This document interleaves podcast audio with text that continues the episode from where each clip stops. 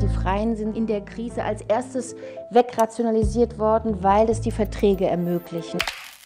Man steht ja nicht darauf auf diese ganzen Behördensachen. Und ich glaube, dass jetzt erst wirklich klar ist, wie wichtig es das ist, dass wir generell unsere Verträge mal ändern, weil die sind arbeitsrechtlich total bekloppt.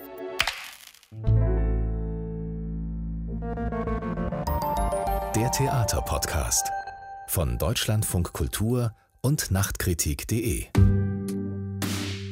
Herzlich willkommen, das ist der Theaterpodcast, Ausgabe 33 mit Elena Philipp und und Susanne Burkhardt. Wir sprechen heute über offene Briefe, weil es gibt momentan wahrscheinlich niemanden, der mehr offene Briefe bekommt in diesem Land als die Bundeskulturstaatsministerin Monika Grütters. Und über einen solchen Brief und was der bewirkt hat, sprechen wir heute hier. Und es geht also um die Unterstützung von freien Künstlern und vor allem freischaffenden SchauspielerInnen. Äh, diejenige, die den Brief verfasst hat, ist Julischka Eichel, die als Freie arbeitet an Theatern und im Film und Fernsehen. Sie hat auf eine Lücke aufmerksam gemacht in all diesen Hilfsprogrammen, die im letzten Jahr aufgelegt wurden, pandemiebedingt. Und äh, dieser Briefe gibt es, wie Susanne ja gerade sagte, zahlreiche. Und wir machen uns heute ein bisschen auf die Suche nach den Gründen dafür. Und ja, man könnte sagen, auf die Jagd nach Regelungslücken. Bevor wir darüber sprechen, noch ein ganz kleiner Spoiler. Am Ende unseres Podcasts gibt es heute die erste Ausgabe unserer neuen Rubrik Hinter dem Rampenlicht. Einblicke in den Maschinenraum Theater. Und da lassen wir uns von einem Techniker, Disponenten und Sicherheitsverantwortlichen der Ludwigsburger Schlossfestspiele erzählen, wie es ihm gerade so geht. Das am Ende des Podcasts, also schön bis zum Ende zuhören. Jetzt aber freuen wir uns sehr, dass wir zu Gast haben, leider nicht im Studio, aber per Leitung Julischka Eichel. Herzlich willkommen. Guten Tag. Hallo. Ich freue mich sehr. Wir freuen uns auch sehr. Julischka, du hast im Januar einen Brief geschrieben oder vielleicht stellen wir dich erstmal noch mal ganz kurz vor für alle, die dich nicht kennen. Du hast, das weißt du natürlich alles selber, aber wir erzählen es jetzt den Hörern. Du hast studiert an der renommierten Hochschule für Schauspielkunst Ernst Busch, warst 2013 festes Mitglied im Ensemble des Gorki-Theaters, dann freischaffend an Bühnen wie Staatsschauspiel Dresden, Schauspiel aus Hamburg, dann in Köln, Stuttgart, immer mal auch festes Ensemblemitglied für eine bestimmte Zeit und seit 2018 bist du frei. Und du hast im Januar einen Brief geschrieben an Monika Grütters, einen offenen Brief, und darin ging es, Elena hat es ja gerade schon angedeutet, eben darum, dass es ganz schwierig ist mit diesen Hilfen, die ja großzügig aufgelegt wurden, aber eben gar nicht passgenau sind für deine Situation. Magst du mal kurz beschreiben, wie bei dir dieser Impuls für diesen Brief entstanden ist und was dann da so genau drin stand? Der Impuls war tatsächlich, äh, ich war an Weihnachten bei meinen Eltern zu Hause und hatte dann so ein bisschen Ruhe mal und habe dann gemerkt, dass ich ziemlich sauer bin dass sozusagen, oder ich hatte auch Angst, ehrlich gesagt, weil ja nichts von diesen Hilfen zu uns kam. Also keiner dieser Novemberhilfen, diese Dezemberhilfen, der Überbrückungsgelder 1, 2 und so weiter. Bei uns kam das nicht an und ich bin dann bei mir auf der Straße in Süddeutschland spazieren gegangen und dann gab es sozusagen mehrere Nachbarn, Freunde, die ja alle zu mir sagten, na, ihr werdet ja jetzt gerettet da ist ja jetzt Hilfe da. Und dann stand ich da und merkte, naja, die wissen das ja alle gar nicht und keiner weiß es und die eigenen Leute wissen es ja eigentlich auch nicht, dass gar nichts ankommt und dass wir praktisch durch jedes Raster fallen, weil wir eine Sondersituation haben, nämlich wir arbeiten wie freischaffende Menschen, also wie selbstständig aber per Gesetz können wir so nicht abrechnen, weil wir keine Rechnungen schreiben dürfen. Weil wenn wir arbeiten, sind wir immer fest angestellt für den Moment, selbst wenn es nur ein Tag ist. Also Sagst du kurz nochmal, wer wir, wir ist? Das frage ich mich auch die ganze Zeit. Wir wer ist denn die wir? Freischaffenden. Wir, die Freischaffenden. Also Schauspieler und Schauspielerinnen auf jeden Fall, aber soweit ich jetzt das auch kapiert habe, nee, das gilt nur für uns Schauspieler, genau. Und das Alle gilt für Theater? Das gilt für Theater oder Filmarbeiten? Oder alles? Für alles in meinem Fall, ich konnte noch nie Rechnungen schreiben. Vielleicht bleiben wir noch mal kurz bei dem Brief, Julischka, ja. den du geschrieben hast. Also was war denn da, so, also du warst sauer, weil du das Gefühl hattest, die Nachbarn und so, die denken, ja, diese Künstler werden alle super unterstützt. Und du hast jetzt erstmal festgestellt, nee, da ist ja ein ganz anderes Bild da, als in der Realität dann wirklich was stattfindet. Ja, also äh, pass auf jetzt, wo, wo du mir das nochmal so wiederholst. Es ist einfach eigentlich viel einfacher gewesen es gab den Punkt, da musste ich es schreiben, weil ich das Gefühl habe, keiner weiß es. Und in letzter Zeit habe ich das Gefühl, man muss eh ziemlich deutlich seine Haltung äh, sagen, weil wenn man das nicht tut, kann es ja keiner wissen und man kann ja auch nicht davon ausgehen, dass die Leute es wissen. Wozu? Es interessiert ja dann auch keinen. Und dann gab es wirklich einfach den Moment, ich habe mich hingesetzt und angefangen zu schreiben. Und ich hatte auch noch nicht im Kopf, dass der öffentlich sein sollte, sondern ich habe einfach geschrieben, dass die versteht, um was es, also die Frau Krütters, um was es hier eigentlich geht und was das Problem ist. Und dann habe ich ja beim Schreiben auch gemerkt, dass es durchaus auch andere Themen hat, also wie, dass unsere Theater sich nicht verhalten, wie, dass der Status eh nie geklärt ist. Das sind ja eigentlich nochmal andere Themen. Und dann habe ich mit dem Ensemble-Netzwerk gesprochen, das ist ein Netzwerk, was sozusagen neu gegründet wurde. Und die sind ziemlich gut dabei, uns zu helfen und zu informieren und auch für unsere Sache zu kämpfen. Und denen habe ich das praktisch zur Info geschickt und die meinten dann, Julischka, du musst das veröffentlichen. Und dann habe ich es Nachtkritik geschickt und dann ging das ja ganz schnell. Was heißt, was ging schnell? Was passierte dann? Dann wurde es ganz schnell öffentlich, also äh, ähm, sozusagen, es wurde ja veröffentlicht auf Nachtkritik. Und ich bin in der Zeit im Auto gewesen, an dem Morgen. Und als ich praktisch in Berlin angekommen bin, ich hatte, war gerade in Düsseldorf, da hatte mein Handy ist fast explodiert an äh, Nachrichten und Anrufen und Mails. Und, Wer meldete ähm, sich da so? Es waren ganz viele Kollegen, also es waren hauptsächlich Kollegen. Bis jetzt eigentlich sind es hauptsächlich Kollegen gewesen, die sich gemeldet haben. Und wahrscheinlich mit dem Tenor, danke, dass du das geschrieben hast, so geht es ja. mir auch. Ja, mit dem Tenor, danke, dass du den Mut hattest, weil, äh, weil alle haben ja immer ein bisschen Angst, dass man dann eigentlich abgestraft wird. Und äh, hauptsächlich habe ich Lob dafür bekommen, dass ich mich in die Nesseln setze. sozusagen. Man könnte jetzt sagen, warum, also Ensemble Netzwerk gibt es ja erst seit ein paar Jahren, aber warum hat man sich da nicht früher zusammengeschlossen? Warum muss da eine Schauspielerin wie du jetzt alleine sozusagen nach vorne gehen und dann kommen die Kollegen und sagen, ah, vielen Dank, dass du es gemacht hast. Ärgert man sich da nicht auch manchmal ein bisschen, dass, dass man denkt, ja, Freunde, ihr könntet ja auch an die Öffentlichkeit gehen? Ja, ich ärgere mich immer mal wieder über mich und andere. Das ist halt so typisch. Also auf eine Art ist es sozusagen typisch von uns Schauspielern. Und ich glaube, es ist eine, ah, wie soll ich sagen, eine ungeprüfte Wahrheit, in der ich zum Beispiel auch groß geworden bin, dass wir Schauspieler nicht zusammenhalten. Ne? Und dass es diese Ellbogengesellschaft da in uns gibt. Also der Ernst Busch hat mal zu mir gesagt, du wirst keine Schauspielerin, du hast keine Ellbogen. Und, und darin wird man ja groß. Und es wird ja viel geschimpft, ne? auch in der Kantine, die es jetzt ja leider nicht mehr gibt, aber.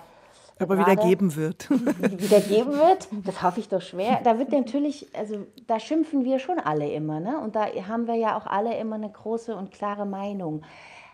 Aber ich habe das schon auch, also ich kann ja immer nur von meinem Erfahrungswert sprechen, ich habe schon auch erlebt, dass genau mit dieser Angst und mit dieser Tatsache, dass es so viele gibt von uns, dass wir so schnell ersetzt werden können, dass unsere Schauspielkunst ist ja auch, wie will man das wirklich richtig bewerten? Und ich glaube, da haben alle immer Angst, wenn sie sich falsch verhalten, wenn sie was Falsches sagen, dass sie sozusagen den Raum verlieren oder den Platz verlieren oder dass sie verschwinden ne, und nicht mehr wichtig sind.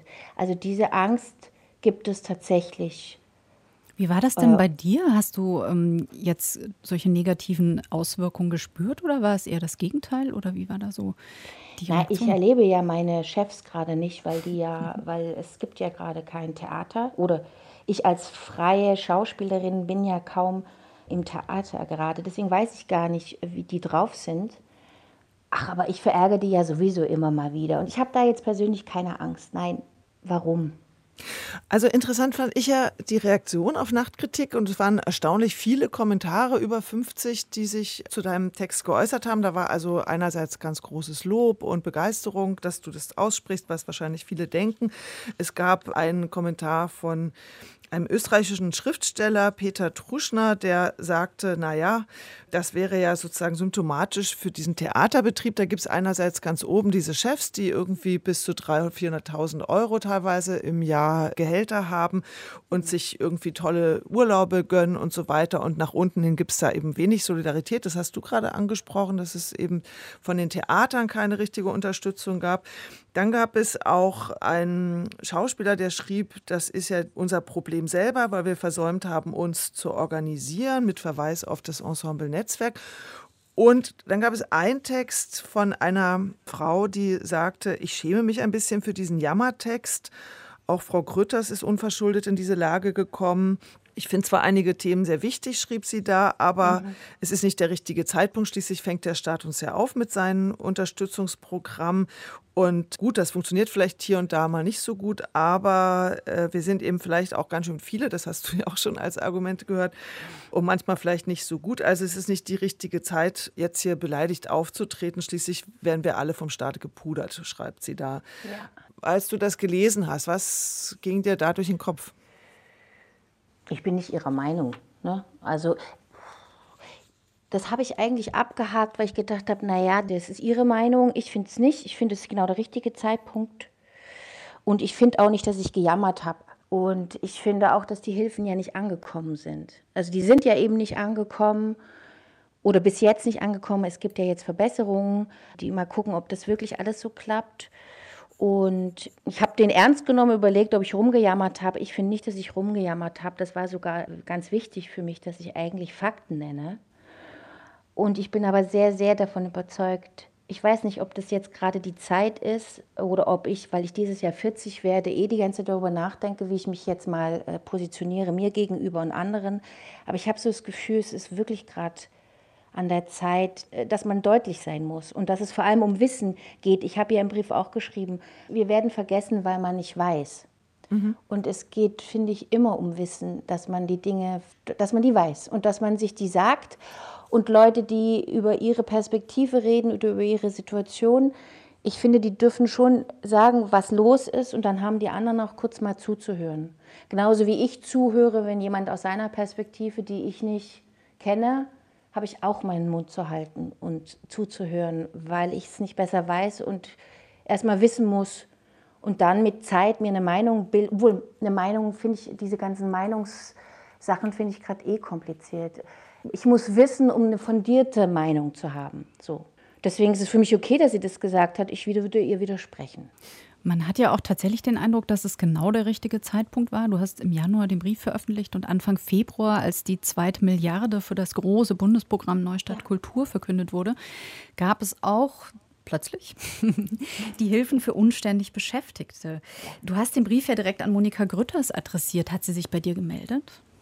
Nicht persönlich. Also ich habe eine Mail bekommen von einem Assistent, dass sie um diesen Umstand wissen dass sie bis jetzt noch nichts erreichen konnten, dass es auch schwierig ist mit unserem äh, Status, äh, den auch zu vermitteln und dass man da weiterkämpfen muss. Und in dieser Mail schrieb er, dass man bislang auch noch nicht weiß, wie man das wirklich angeht. Also vielleicht indem man weiter miteinander redet. Aber mehr habe ich dazu nicht gesagt bekommen. Mhm. Es ist ja auch so, dass ähm. diese Neustarthilfen gar nicht vom BKM, also von, aus dem Haus von Monika Grütters kommen, sondern aus dem Wirtschaftsministerium, oder? Also ähm, von ja. Peter Altmaier.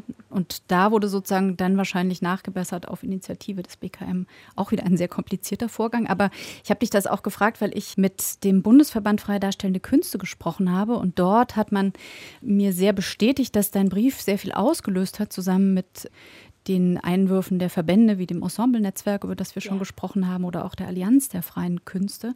Also da ist man sehr fest überzeugt, dass dein Brief, den du ja als Einzelne veröffentlicht hast, durchaus was ins Rollen gebracht hat. Ja, das finde ich toll.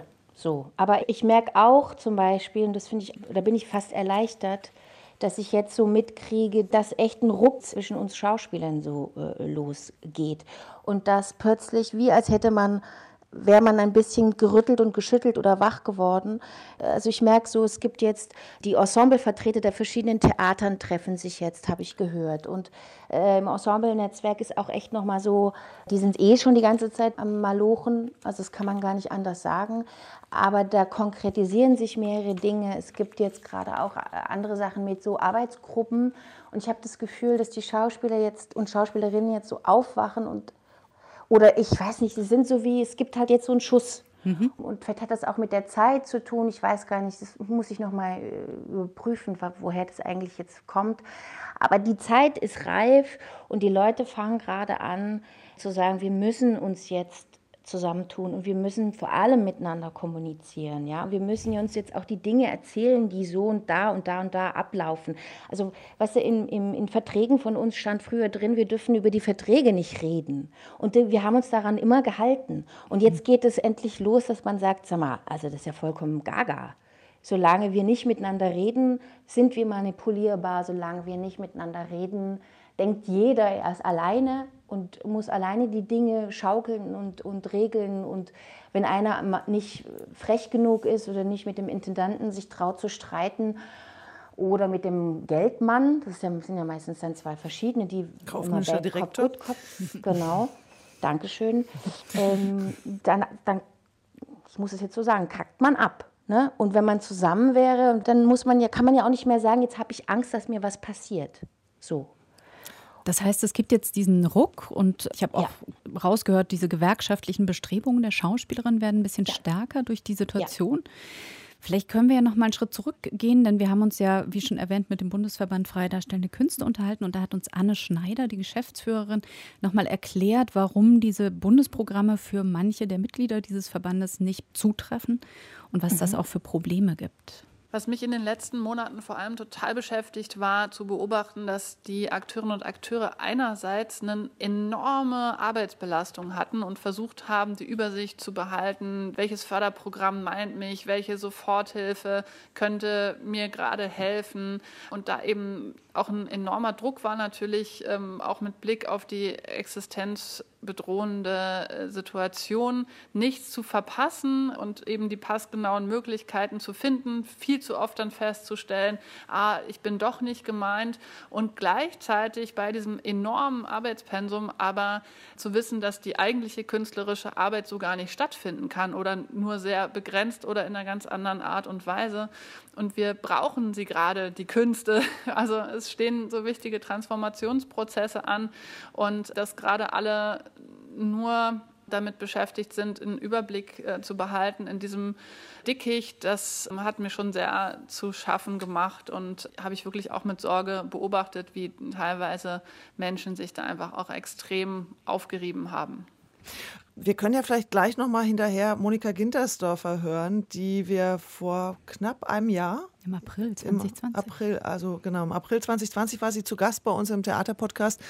Monika Gintersdorfer von Gintersdorfer Klassen, Performer-Projekt. Sie arbeiten transnational und wir hatten damals gesagt, wir sollten in einem Jahr noch mal gucken, wie es dir geht. Und äh, wir hören mal, wie es ihr und ihrer Truppe ergangen ist, weil wir haben ja gerade von diesem Chaos der verschiedenen Finanzierungsmöglichkeiten gehört. Und jetzt noch mal ein praktisches Beispiel.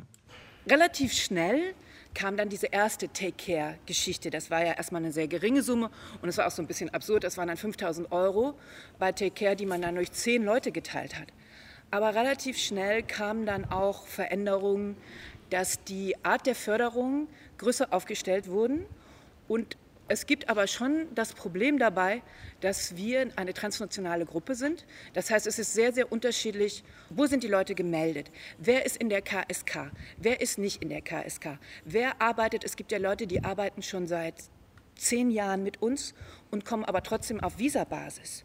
Das heißt, ähm, können gar nicht in der KSK sein. Das heißt, diese Kriterien die schlagen dann wieder voll zu. Die sind eigentlich immer spürbar, dass es da so eine Unterschiedlichkeit gibt, wie man Zugang zu Ressourcen und Möglichkeiten hat. Und wir versuchen das ja als Gruppe ständig aufzufangen.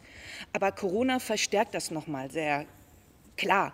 Aber die Leute, die gar nicht reisen konnten, also es war zuerst so, ich glaube, die allerersten Sachen waren eigentlich nur mit Leuten, die in Deutschland gewohnt haben.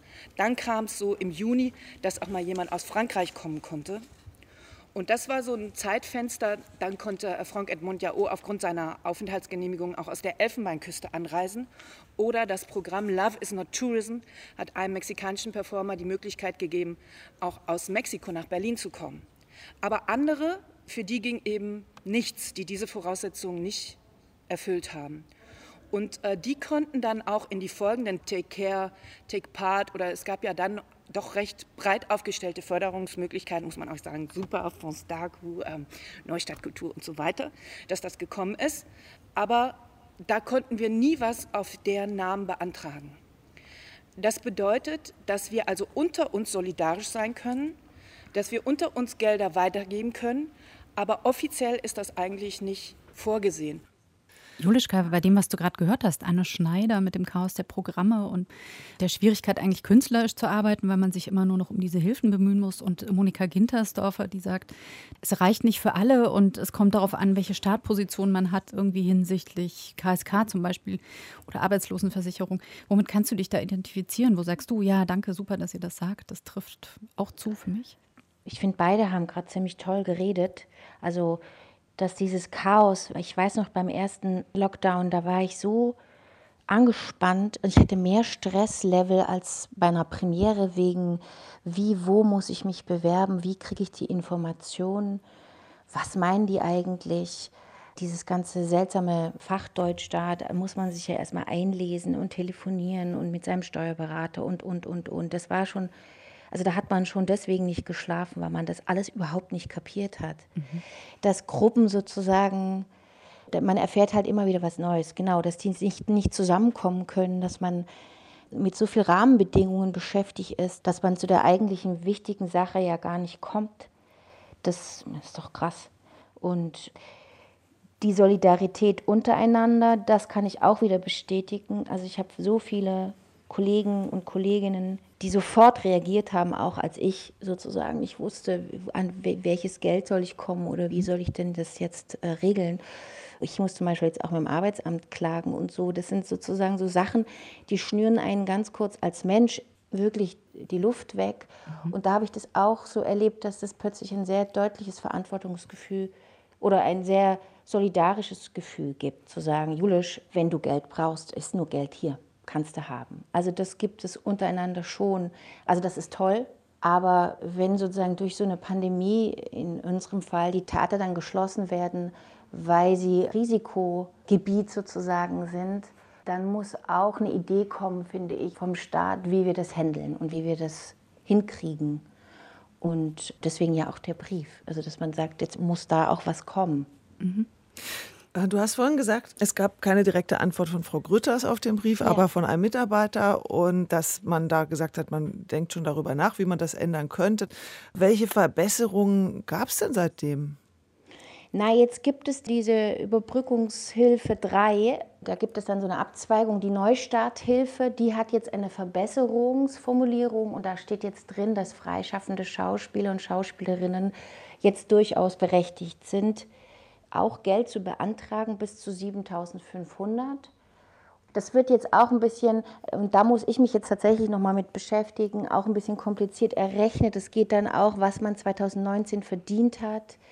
Und dann gibt es eine Prozentzahl und dann wird da das Geld zusammengerechnet. Aber wir sind jetzt erstmal berechtigt, erstmalig uns auf dieses Geld zu bewerben. Das hat Stefan Beermann vom Bundesverband Freie Darstellende Künste auch nochmal erzählt, der sagt, es ist gut, dass es diese ganzen Programme gibt, aber zum Beispiel auch bei diesen neuen Wirtschaftshilfen, das ist so ein bisschen wie bei den Soforthilfen. Wir hatten hier in Berlin ja auch ganz am Anfang im März 2020 Soforthilfen und diese 5000 Euro. Genau, diese genau. 5000 Euro, die irgendwie schnell ankamen, wenn man das Glück hatte, vorne zu sein. Da herrschte ja so das Windhundprinzip und dieser Topf war, obwohl er nicht klein war, sehr schnell leer. Das ist ein schönes Wort. Und, ja, genau. ja finde ich auch. und dann gab es aber bei vielen die Unsicherheit, Kommt da eine Prüfung? Weil die Auflagen dann doch irgendwie im Kleingedruckten relativ differenziert yeah. waren. Uns ist das wohl auch bei den jetzigen Überbrückungshilfen oder Neustarthilfen für die Solo-Selbstständigen. Das heißt, so mit ganz gutem Gewissen angreifen, meinte Stefan Beermann, werden das viele auch nicht, weil sie eben erst in einiger Zeit wissen, ob das Finanzamt dieses Geld oder eben die auszahlenden Stellen das wieder zurückhaben wollen. Ja, genau. Also man ist schon vorsichtig. Also ich gehörte übrigens zu den Windhunden und habe das sozusagen gemacht und habe dieses Geld nie angerührt. Und jetzt kamen tatsächlich so, ähm, so Schreiben, die praktisch einen auffordern, wenn man unrechtmäßig das angenommen hat, müsste man das wieder zurücksenden, sonst würde man auch äh, strafverfolgt werden und man soll es sozusagen nachweisen, ob man es gebraucht hat oder nicht. Am Freitag habe ich telefoniert und ich muss es zum Beispiel wahrscheinlich zurückgeben. Und ich habe es aber noch, weil ich es nie angerührt habe, aus Angst. Aber so geht es jetzt ganz vielen Kollegen auch, die noch so, so kleine Windhunde am Anfang waren. Mhm. So. Warum musst du es zurückzahlen? Weil du doch eigentlich einen großen Ausfall hattest oder gar nicht mehr gearbeitet hast? Ja, aber ich bin eben nicht selbstständig. Das ist immer wieder dieses Ding. Ich bin nicht selbstständig. Und man muss das dann zurückzahlen, weil man nicht selbstständig ist, egal ob man jetzt im letzten Jahr ganz wenig verdient hat oder nicht. Ethisch gesehen hatte ich einen fast hundertprozentigen Ausfall. Äh, also ich war ja an drei Theatern oder sogar an vier Theatern als freie Schauspielerin. Da sind, konnten wir nicht weiterspielen. Dadurch kriegt man ja keine Folgeaufträge. Die Theater sind zu. Ich habe nichts zu tun. Ich habe keine Arbeit. Und deswegen bräuchte ich diese 5000 Euro. Aber im Gesetz ist es so, ich habe diese, wie sagt man denn da, ähm, die Anforderungen stimmen nicht weil ich sozusagen nicht selbstständig bin und deswegen steht es mir gesetzlich gesehen nicht zu weil du eigentlich auf Arbeitslosenhilfe angewiesen wärst, die du aber nicht kriegst, weil du nicht genug gearbeitet hast. Genau. Wobei man ja bei dem genug Arbeiten sagen muss, ähm, also ich glaube, in Anführungszeichen. Genau, SchauspielerInnen mit 40 Drehtagen gelten im Film, wie ich im offenen Brief von einem Peter Schneider, einem Schauspieler gelesen habe, schon als erfolgreich in ihrer Branche. Ja, da hat er recht. Mhm. Ich wollte jetzt gerne noch mal fragen, du hattest vorhin schon erwähnt, dass die Theater sich teilweise auch in dieser Situation gerade nicht besonders mit Ruhm bekleckert haben gegenüber den Gästen. Das habe ich so rausgehört bei dir. Also du weißt nicht, wie es deinen Chefs geht, weil es da offensichtlich keine Kommunikation gibt. Und was wir auch bei Nachtkritik so gelesen haben, ist, dass viele Theater in den Verträgen durch die Ausfallregelungen dann auch keine Ausfallgelder gezahlt haben. Da wird äh, viel gemunkelt unter SchauspielerInnen, glaube ich. Es hieß immer, wir werden wissen, welche Theater sich nicht solidarisch verhalten haben. Was ist denn da das Grundproblem? Also stecken die auch in einem Dilemma oder verhalten die sich fies, die Theater, die da keine Ausfallhonorare zahlen? Wie ist denn da so deine Erfahrung? Falls du das weißt, weil du offenbar nicht hörst von den Theatern. Also bei mir ist es so, dass alle meine Theater früher oder später gezahlt haben. Mhm. Also das muss ich dazu sagen. Sie haben die äh, Vorstellungen gezahlt, obwohl wir sie nicht gespielt haben.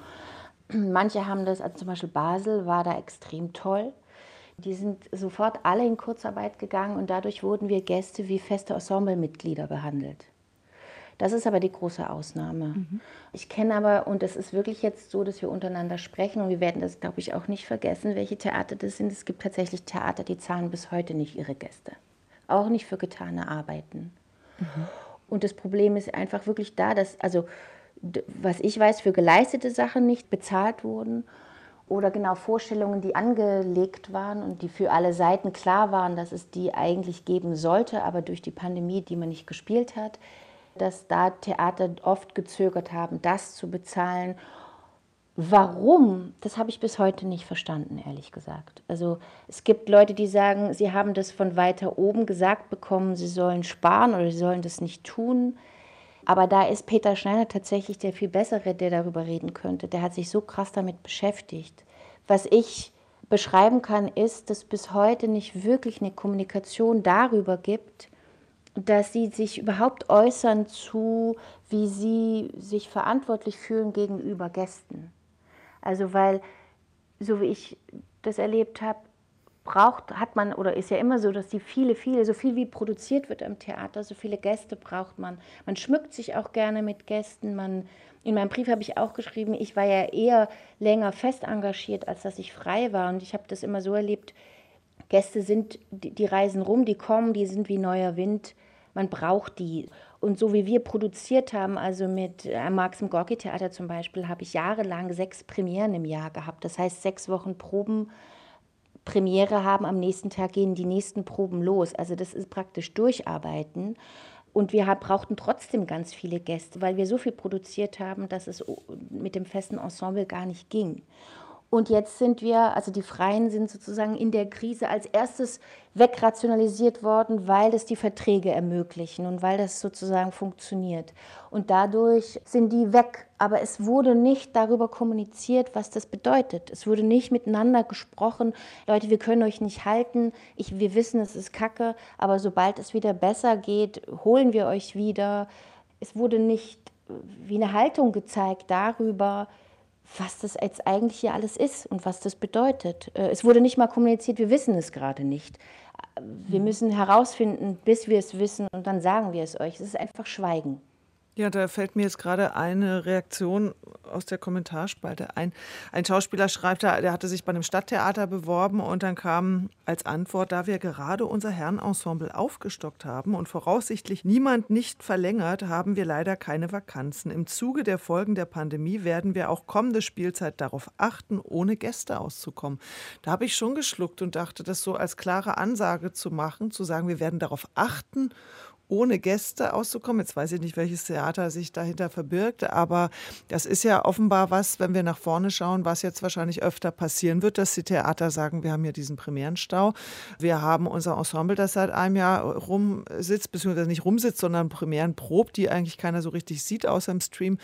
Wir werden uns jetzt einfach im nächsten Jahr oder nächsten zwei, drei Jahren, keine Ahnung, das wissen wir alles ja noch nicht, können wir uns das gar nicht leisten, so viele Gäste zu haben, weil wir müssen erst mal raustun, was wir schon im Petto haben.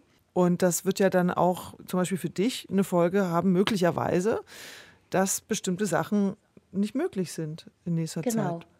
Genau, also ich habe auch gesagt bekommen, dass man Gästen gegenüber sich sehr vorsichtig verhalten wird. Also dass man auch plant ohne Gäste. Also ich habe mich dann beworben, fest und als Freie äh, an Theatern und entweder ich habe keine Antwort bekommen oder dass man sich Gästen gegenüber sehr vorsichtig verhalten wird. Und Menschen, die ich genauer kenne vom Theater, so, so die haben zu mir gesagt, Julischka, also die nächste Zeit wird schwer. Mhm. Wir denken an euch, wenn es wieder geht, aber es wird schwer. Also ich gehe davon aus, dass ich das nächste Jahr nicht Theater spielen werde und vielleicht auch das übernächste nicht. 2022 oder 2023 sogar? Oh, ich bin ein Optimist, ich sage 22. Aber gefühlt habe ich mhm. kein gutes Gefühl gerade. Mhm.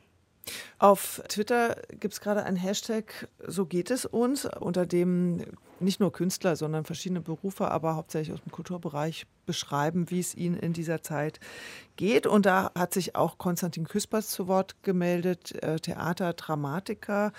Und wir haben ihn gebeten, uns das auch nochmal als Audio zu schicken, wie es ihm gerade geht. Und wir hören das mal ganz kurz. Ja, wie geht es uns? Grundsätzlich natürlich gut. Wir sind gesund, wir sind in Sicherheit, wir haben Rücklagen vielen Menschen auf der Welt und auch leider manchen unserer Freundinnen geht es nicht so gut, da haben wir großes Glück. Wirtschaftlich ist es natürlich nicht so gut. Wir sind als TheaterautorInnen auf offene Theater angewiesen. Wir kriegen Tantiemen, das heißt einen bestimmten Prozentsatz der Einnahmen pro verkaufter Theaterkarte des Theaters. Wir haben jeweils Weihnachtsmärchen gehabt, meine Frau Annalena und ich auch Stücke einzeln und Stücke zusammen und insgesamt haben wir wahrscheinlich ungefähr 500 Vorstellungen durch Corona verloren mit den entsprechenden Tantiemen. Hinzu kommen noch Aufträge, die nicht stattgefunden haben, äh, eine Uraufführung, die verschoben worden ist und so weiter. Ich würde mir wünschen, dass wir als Szene, als Gesellschaft den Weg voranschreiten, den wir jetzt schon angefangen haben zu gehen. Das heißt, hin Richtung Digitalisierung, Digitalisierung des Theaters. Ich frage mich selber ganz besonders, was kann Schreiben in einem digitalen Theater sein und wie kann man diese Co-Präsenz, die das Theater eigentlich ausmacht, in den digitalen Raum überführen und auf die Weise etwas krisensicherer oder pandemiesicherer oder insgesamt zukunftsfähiger machen. Ja, da haben wir jetzt Konstantin Küspert gehört. Wir hatten ihn dann noch gefragt, was bedeutet es denn eigentlich, wenn 500 Aufführungen ausgefallen sind? Also da sagte er uns, also er hat diese November-Dezember-Hilfen beantragt. Das ging alles ziemlich schnell und unkompliziert. Das wurde relativ schnell überwiesen. Ansonsten lebt er dann noch von Stipendien, die ein bisschen aufwendiger in der Dokumentation sind, sagt er. Auch, dass es schwer auszurechnen ist mit diesen Aufführungen. Das hängt dann eben von der Auslastung ab. Aber er sagte, ich würde sagen, wir beide haben zusammen durch die Pandemie mindestens 20.000 Euro Einnahmen durch Theaterkarten nicht gehabt. Zum Teil wurde das durch öffentliche Hilfen aufgefangen, aber größtenteils natürlich nicht. Und Jetzt haben wir ja auch seine Wünsche gehört. Das ging auch in Richtung Digitales. Bevor wir dich jetzt, Julischka, gleich auch nochmal zu Lösungen und Wünschen befragen, vielleicht mal die Profi-Verbandsexpertin Anne Schneider mit ihren Ideen, wie es besser laufen könnte. Hinzu kommt, ähm, dass man natürlich beobachtet hat, dass es eine relativ lange Zeit gebraucht hat, bis bestimmte Dinge dann ins Laufen kamen, bestimmte Programme überhaupt gegriffen haben. Da ist äh, wertvolle Zeit für die Menschen natürlich äh, vergangen und äh, jetzt ist dann ähm, die Herausforderung, dass alles sehr, sehr schnell abgewickelt werden muss oder teilweise werden Programme veröffentlicht und dann müssen innerhalb von zwei Wochen die Anträge eingereicht werden und dann ist eben auch nur ein relativ kurzer Zeitraum, bis das Ganze dann schon wieder abgeschlossen werden äh, muss. Und insofern hoffe ich sehr, dass es für die Zukunft auch darum geht, wirklich nachhaltigere und auch soziale Lösungen zu entwickeln. Soziale und nachhaltige Lösungen. Julischka, du hast vorhin das Problem dieser Verzögerungen auch schon angesprochen, scheint mir im Rahmen der Neustarthilfen, dass es das jetzt geben soll, aber man weiß noch nicht wann und ob es das wirklich gibt. Falls es nicht so indiskret ist, sag mal, wovon lebst du denn eigentlich gerade? Greifst du wie so viele die Altersvorsorge an oder hast du einen anderen Job angenommen? Man hört ja auch irgendwie, viele arbeiten jetzt auf dem Bau oder gehen ja, doch mal in den Supermarkt. Ich habe auch gelesen, dass du zu deinen Eltern zurückgezogen bist. Nein, das hat jemand falsch verstanden. Ich habe ja nur geschrieben, ich bin gerade bei meinen Eltern, das war wegen Weihnachten. Da stand nämlich, ich, sie, sie spart jetzt ihre Miete, indem sie wieder bei ihren Eltern wohnt. Nein, das war ein Missverständnis. Ich bin in Berlin und ich lebe tatsächlich von einer Steuerrückzahlung und ich lebe von tatsächlich von meiner Schwester, die mir was gegeben hatte und meinen Eltern. Solidarität. Mhm. Genau, Solidarität. Und ich merke so, dass meine Freunde mich immer wieder ganz oft einladen und so weiter. Also davon lebe ich. Und dann hatte ich aber das Glück, im Oktober habe ich nochmal proben dürfen mit Armin Petras. Mhm. Der hatte sich auf die Hinterfüße gestellt und gesagt, er kann ohne mich nicht. Und das hat dann geklappt. Und da bin ich jetzt eben ganz, ganz doll sparsam. Ne? Wir sind da nicht rausgekommen mit, sondern wir haben geprobt und dann habe ich sozusagen noch mal fünf Wochen Geld bekommen. Und deine Pläne, wenn du jetzt schon damit rechnest, dass du ein Jahr vielleicht nicht arbeiten kannst? Ich fange jetzt tatsächlich an, als äh, Dozentin zu arbeiten, was mhm. ich mich sonst nie getraut hätte, aber jetzt muss ich springen. Das heißt, ich werde jetzt Sch Schüler unterrichten. Mhm und gucken, wie das funktioniert. Und da kann ich zum Beispiel Rechnungen schreiben mhm. und dann versuche ich zu drehen. Da sind wir ja in Deutschland, muss ich jetzt einfach mal sagen, immer noch privilegiert auf eine Weise, immerhin. Äh, ich war mal in einer internationalen Jury beim Theaterfestival und da wurde Deutschland immer als Alice im Wunderland bezeichnet, wenn die Kollegen aus Italien, Spanien immer sagten, na ihr in Deutschland, ihr seid ja im Paradies dort mit euren ganzen Unterstützungen. Sowas ist ja hier alles undenkbar in Spanien, in Italien, da gibt es halt überhaupt gar keinen Support für, weder für freie Gruppen, es gibt keine Festanstellungen. Also ich würde gerne einmal nochmal sagen, dass es aber bei allen Problemen ja doch immer noch eine ziemlich gute Situation ist, oder? Ja, also ich finde unser System schon extrem toll, dass es mal so wichtig war, dass man das so gemacht hat. Ja, also dass es ein Ensemble gibt, was keine Geldsorgen hat, weil das macht tatsächlich Kreativität weg auch. Also wenn es dann um die wirkliche Existenz geht, bist du nicht mehr kreativ, dann bist du mit anderen Dingen beschäftigt. Und dass es da sowas gibt, dass man sagt, da kriegt jemand monatlich Geld und ihr dürft euch austoben. Also wir halten uns praktisch die Narren, das finde ich schon extrem toll. Und, und ich hoffe, dass das auch mhm. so bleibt. Und ärgerst du dich jetzt in der Situation manchmal, dass du nicht eine längere Festanstellung angestrebt hast? Nein. Nee, ich wollte so sehr frei sein und nicht abhängig von so Dingen wie, ich darf nicht mitreden, ich darf nicht selber entscheiden. Letztendlich kann jemand anderes entscheiden, wann, wie und wo ich was machen muss. Das tat mir nicht gut. Und das wollte ich wirklich nicht haben. Von daher habe ich das nicht einmal bereut. Jetzt lass uns doch noch mal einmal gucken nach irgendwas, was allen helfen könnte, wenn wir, wenn wir zaubern könnten. Nein, also müssen wir gar nicht zaubern, aber du hast jetzt gesagt, es gibt jetzt Überbrückungshilfe drei. Es gibt ja verschiedene Ideen. Man, manche sprechen von der Grundsicherung, die helfen würde, ja. von fiktivem Unternehmerlohn, verschiedene Wirtschaftshilfen. Was wäre denn nach all dem, wo du dich jetzt hier schon langsam zur Expertin entwickeln musstest, was wäre denn was, wo du sagst, das würde uns allen das Leben leichter machen, würde niemanden total überfordern und das wäre sinnvoll? Also ich wäre fürs Grundeinkommen tatsächlich total für das und natürlich, dass sie Theater wieder aufmachen dürfen. Aber ich glaube, es würde uns helfen, wenn man einfach ein Monatsgehalt kriegen, also Monatsgeld kriegen würde. Grundsicherung. Aber wenn man jetzt so richtig, wir wären Zauberer, dann würde ich natürlich zaubern, dass wir das mit dem Corona jetzt hinkriegen und dass wir wieder alles aufmachen dürfen. Aber was die Hilfe angeht, damit der Mensch, der ja dahinter steckt, sozusagen überlebt und diese Angst vor, dass man nicht mehr weiter weiß und nicht mehr weiß, wie die Miete zu zahlen sind. Und da bin ich ja auch immer noch privilegiert. Also auf jeden Fall. Aber es gibt ja andere, die sozusagen, von denen ich weiß, denen es ganz schlecht geht. Da glaube ich wirklich an diese monatliche Hilfe, die einfach da ist und dann kann man das aushalten, bis es sich wieder bewegen darf.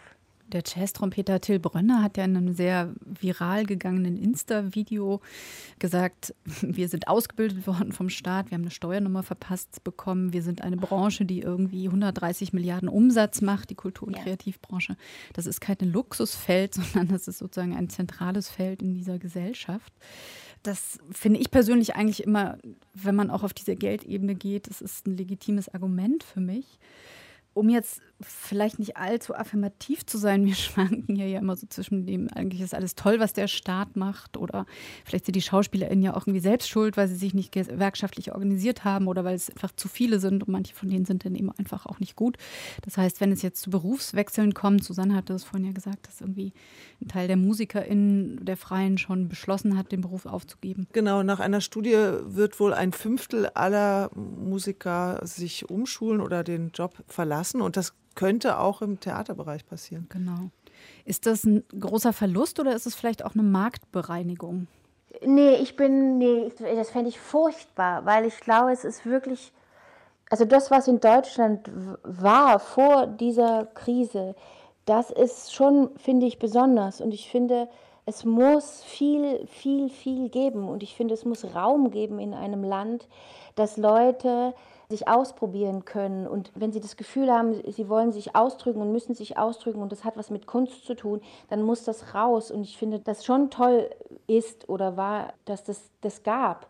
Und eine Bereinigung, nie. Ich bin total gegen Vereindeutigkeit. Also ich bin total dagegen, dass alles eine Linie bekommt. Und wenn wir das jetzt aussortieren, was angeblich ja dann die wahre Kunst ist, weil sie es aushält oder weil derjenige überlebt, dann sind wir ja wieder bei so Sachen, also das finde ich ganz daneben, weil Kunst, die ist ja nicht so einfach bewertbar, sondern entweder sie macht was mit mir oder sie macht nichts mit mir. Aber das ist ja pro Mensch. Also unsere Kunst funktioniert ja deswegen auch. Deswegen habe ich auch, als was Konstantin Küspert gesagt hat mit dieser digitalen Angelegenheit, mhm. ich glaube, das Schauspiel, da bin ich ja Fachfrau für dass das ist eine Kunst, die funktioniert tatsächlich erst in dem Moment, wo ich einen Zuschauer gegenüber habe als Partner.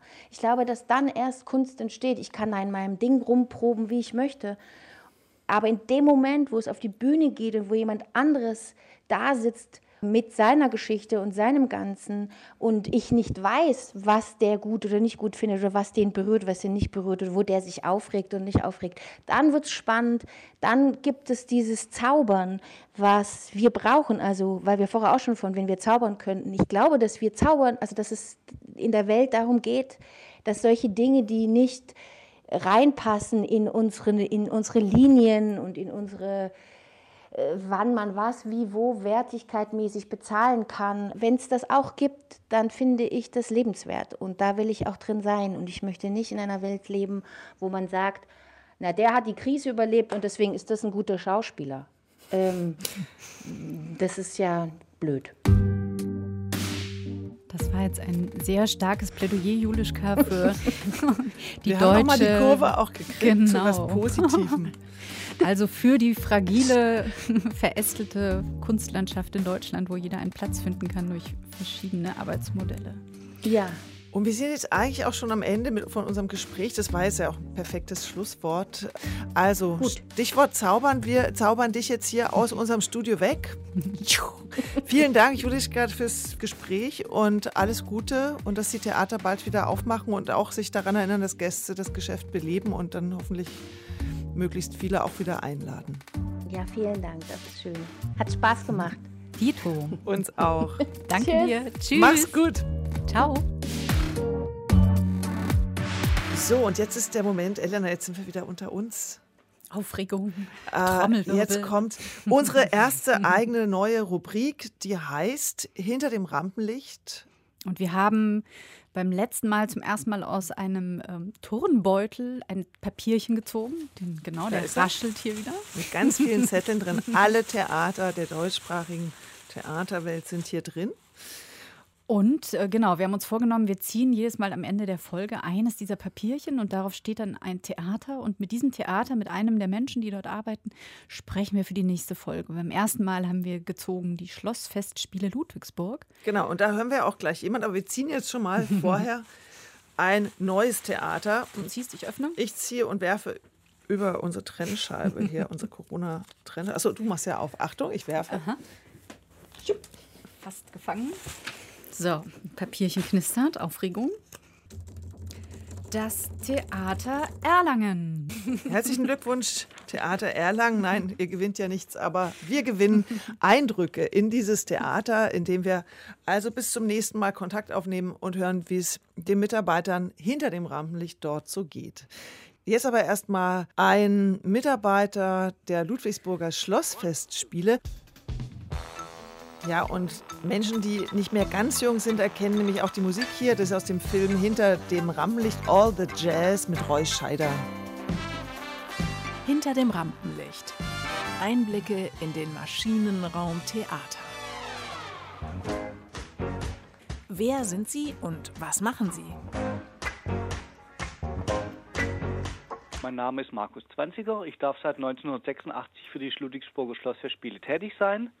Als Aushilfe seit 2016 bin ich festangestellt und zu meinen Hauptaufgaben gehört hier die Haustechnik. Dann unterliegt mir der Fuhrpark. Ich bin noch Sicherheitsbeauftragter hier im Haus und Veranstaltungstechniker. Das heißt, ich gehe auch raus zu allen Veranstaltungen und bin da mit vor Ort dabei. Was natürlich dann in der Saison zu meinen Aufgaben gehört, ist eben auch die Planung und Disposition. Also dazu gehören natürlich auch Instrumententransporte, Auf- und Abbauhelfer zu organisieren, dann die Veranstaltung zu betreuen, dann eben mit dem künstlerischen Betriebsbüro zusammenzuarbeiten, dass man da Hand in Hand arbeitet, wann sind irgendwelche Transfers, wann sind irgendwelche Transporte, wann kommt das Cembalo, wer trägt die Treppen hoch, wer tut es danach wieder runtertragen. Das gehört eben alles mit zu den Aufgaben dazu. Wie sind Sie bislang durch die Corona-Zeit gekommen?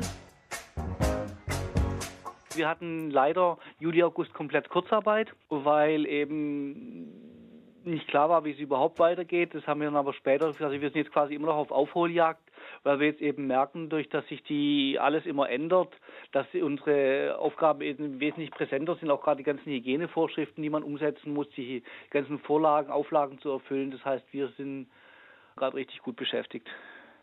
Wir müssen jetzt alle Konzerte mehrfach vorbereiten, also einmal als Analogveranstaltung, dann quasi digital und dann eben mit verschiedenen Auslastungsszenarien, 50 Prozent, 70 Prozent, 80 Prozent. Das heißt, wir haben eigentlich wesentlich mehr Arbeit wie die letzten Jahre, weil quasi wir uns jeden Tag gerade neu erfinden müssen. Was waren die größten Schwierigkeiten bei Ihrer Arbeit? Das ist zwei Worte, das Ungewisse. Wir schaffen wirklich ins Ungewisse. Wir tun alles so gut wie möglich vorbereiten und planen, aber es kann sein, dass wir morgen wieder bei Null anfangen. Glauben Sie denn, dass die Ludwigsburger Schlossfestspiele im Mai wirklich analog stattfinden können? Analog wissen wir noch nicht. Wir arbeiten gerade eben auch an der Digitalversion. Das heißt, dass quasi mit Corona-Test, mit Schnelltest, dass die ganzen Musiker immer getestet werden, dass es halt auch im Forum im Schlosspark bei uns eine reine Digitalversion stattfinden kann dass das nur als Streaming gemacht wird. Aber wir hoffen natürlich, dass wir auch ein paar Gäste im Forum haben dürfen, weil ich denke, dass sich die Menschheit wieder danach sehnt, mal wieder auf Veranstaltungen zu gehen, mal wieder auszugehen. Das ist ja Kulturbereich, Kino, Theater, das gehört ja da alles mit dazu. Und das kann das Digitale eben nicht geben. Wir arbeiten ja quasi für ein zweieinhalb, dreimonatiges Festival das ganze Jahr darauf hin und die Festivalzeit ist eigentlich das, was dann die Früchte der Arbeit oder der Lohn der Arbeit dann ist, wenn quasi die Veranstaltungen stattfinden die Begegnungen mit den Künstlern, mit unseren Gästen. Wir haben sehr, sehr viele Stammgäste, die auch quasi seit Jahren ihren gleichen Platz haben oder so. Die kennt man dann auch schon mit Namen. Also das ist einfach der Umgang mit den Menschen und eben auch mit den Künstlern. Das ist natürlich wahnsinnig schön, da als Stück vom Kuchen teilhaben zu dürfen.